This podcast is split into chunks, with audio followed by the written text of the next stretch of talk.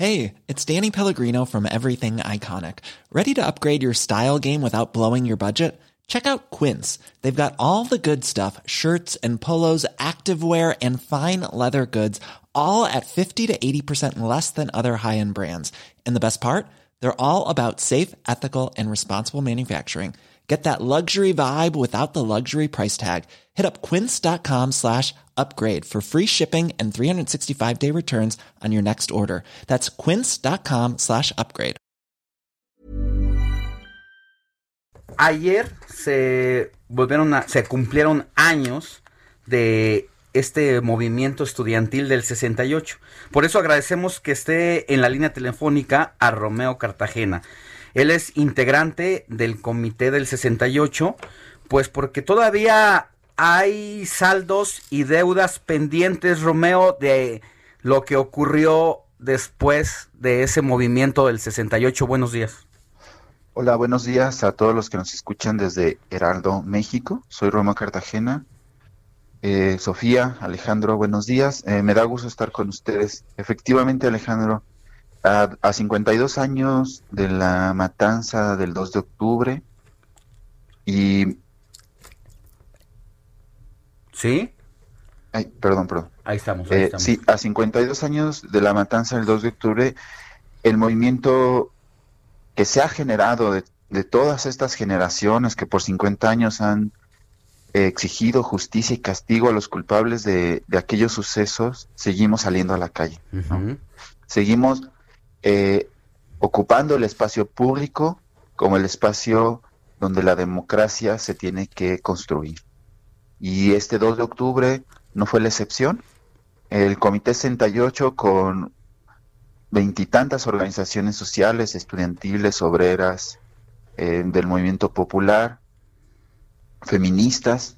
Quiero decir que esta conmemoración para nosotros fue netamente feminista, ¿no? Nuestras compañeras fueron las que dijeron, dirigieron el mitin y fueron compañeras de otras organizaciones las que dieron los mensajes centrales. Romeo, lo que tú dices es importante porque justamente eh, esta, esta semana, digo, ya ha sido a partir de marzo de este año, creo que eh, las mujeres han sido un no solo, no solo un tema, sino un factor importantísimo de oposición en esta administración por el trato que se le ha dado a, a la justicia en materia de para las mujeres. Entonces, que tú, que, que ahora hayan sido las mujeres quienes hayan encabezado esta marcha del 2 de octubre es importante porque quiere decir que, bueno, pues están sumando también a estas demandas, no solamente a lo que pasó aquel 2 de octubre, sino a lo que está pasando actualmente con las mujeres.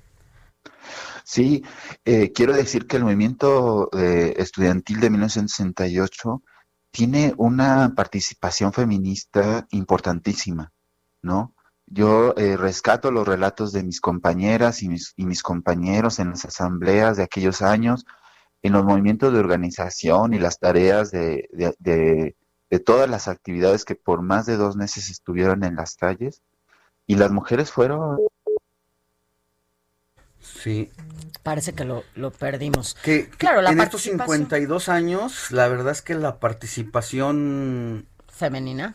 de la mujer en el movimiento es abismal, ¿no? Claro. O sea, es más, yo hace poco releí el libro de Elena Poniatowska que hace sobre el 68, que es un coro de voces, de todas las voces eh, del movimiento, y la mayoría son voces masculinas. Claro. Como Los líderes, eh, Romeo, Sí, aquí Ya estoy. te recuperamos. ya te recuperamos, Sí. se nos fue un poquito la, la conversación, pero ya te tenemos de cuenta. Sí. Sí, de- decir que eh, el movimiento estuvo impulsado por mujeres, ¿no? Nosotros creemos que sí es momento de eh, cambiar el, el estado de las cosas Sí, y, y decirlo en un sentido quizás hasta militante, ¿no? Tenemos que acabar con el estado patriarcal, con las relaciones que hemos construido y que son las mujeres las que lo están padeciendo y son con lo que defendemos este velo de impunidad contra ellas, ¿no? Porque ahora pa- parece que cada semana tenemos que escuchar noticias de feminicidios y casi lo estamos normalizando, ¿no? es bueno, es otra mujer, ¿no? Bueno, eh, fue otro novio, ¿no? Somos como sociedad los que estamos permitiendo los feminicidios. Y eso nos toca eh, trabajar a todas y todos como sociedad y como gobierno, como gobiernos. No solamente hablo de, del gobierno federal, hablo de todos los niveles de gobierno y de todos los conjuntos, ¿no? el conjunto de, de poderes que, como dices, se está normalizando y eso es más grave de lo que parece porque nos estamos haciendo, o muchos, yo no, no, no, no me, no, me incluyo, pero eh, se está normalizando esta situación y eso todavía es más grave porque quiere decir que nos estamos convirtiendo en una sociedad inmune a estas situaciones. Claro, mira, yo quiero hacer una comparación con todo lo que tiene que ver. El Estado mexicano, en el 68, organizó por, por varias dependencias, incluyendo el ejército, una matanza de estudiantes en la Plaza de las Tres Culturas en Tlatelolco. Pues así es, sí, sí, sí. E, e, esto que sucedió, ¿no? 25, casi 30 años después, el Comité 68 pudo demandar al Estado mexicano por el delito de genocidio que es un delito de crimen de guerra, o sea, un crimen de lesa humanidad. Y no, y no es algo que inventamos, está en las convenciones sobre, sobre estos temas. Y un párrafo de, de lo que se explica es que independientemente del lugar y la fecha cuando se haya cometido, el genocidio tiene que ser castigado. Y no depende del número de personas que hayan muerto en la plaza. O sea, un genocidio no tiene que ver con la masividad de las personas asesinadas. Basta con las intenciones de un Estado por aniquilar, desaparecer a un grupo social, ya sea religioso, étnico, político, eh, racial, eh, étnico, disculpen, eh, como fue el genocidio otomano o el genocidio en la ex Yugoslavia pero solamente es la intención, no es el número de personas. Muy bien. Para eso eh, tuvo que estar de acuerdo no solo el gobierno, el Estado mexicano, sino sus instituciones y también hay que decirlo, el papel que jugaron los medios de comunicación, lo, el papel que jugó la Cámara de Diputados, ¿no? Y el silencio y la complicidad de la sociedad. Por eso me refiero que nuestra responsabilidad como, como sociedad es parar los feminicidios, ¿no?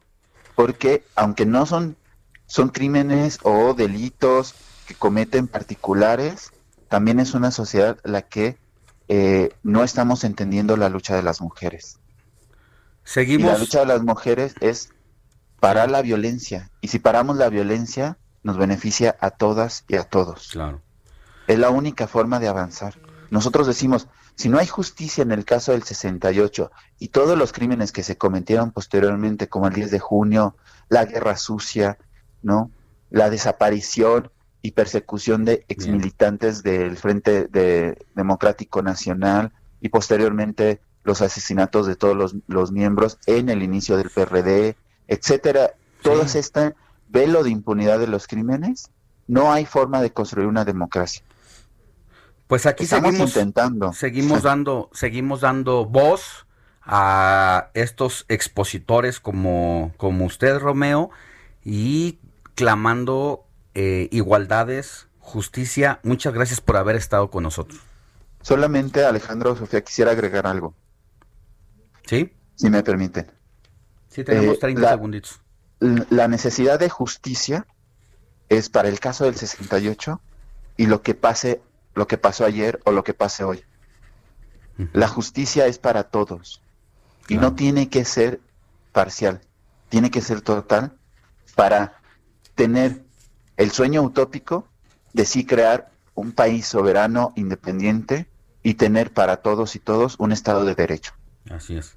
Les agradecemos mucho su tiempo eh, y sí, esta jornada de lucha es por las mujeres, por nuestras compañeras y por nosotras mismas.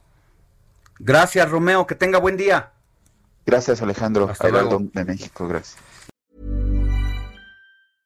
Even when we're on a budget, we still deserve nice things. Quince is a place to scoop up stunning high-end goods for 50 to 80% less than similar brands. They have buttery soft cashmere sweaters starting at $50, luxurious Italian leather bags, and so much more. Plus, Quince only works with factories that use safe, ethical, and responsible manufacturing. Get the high-end goods you'll love without the high price tag with Quince. Go to quince.com slash style for free shipping and 365-day returns.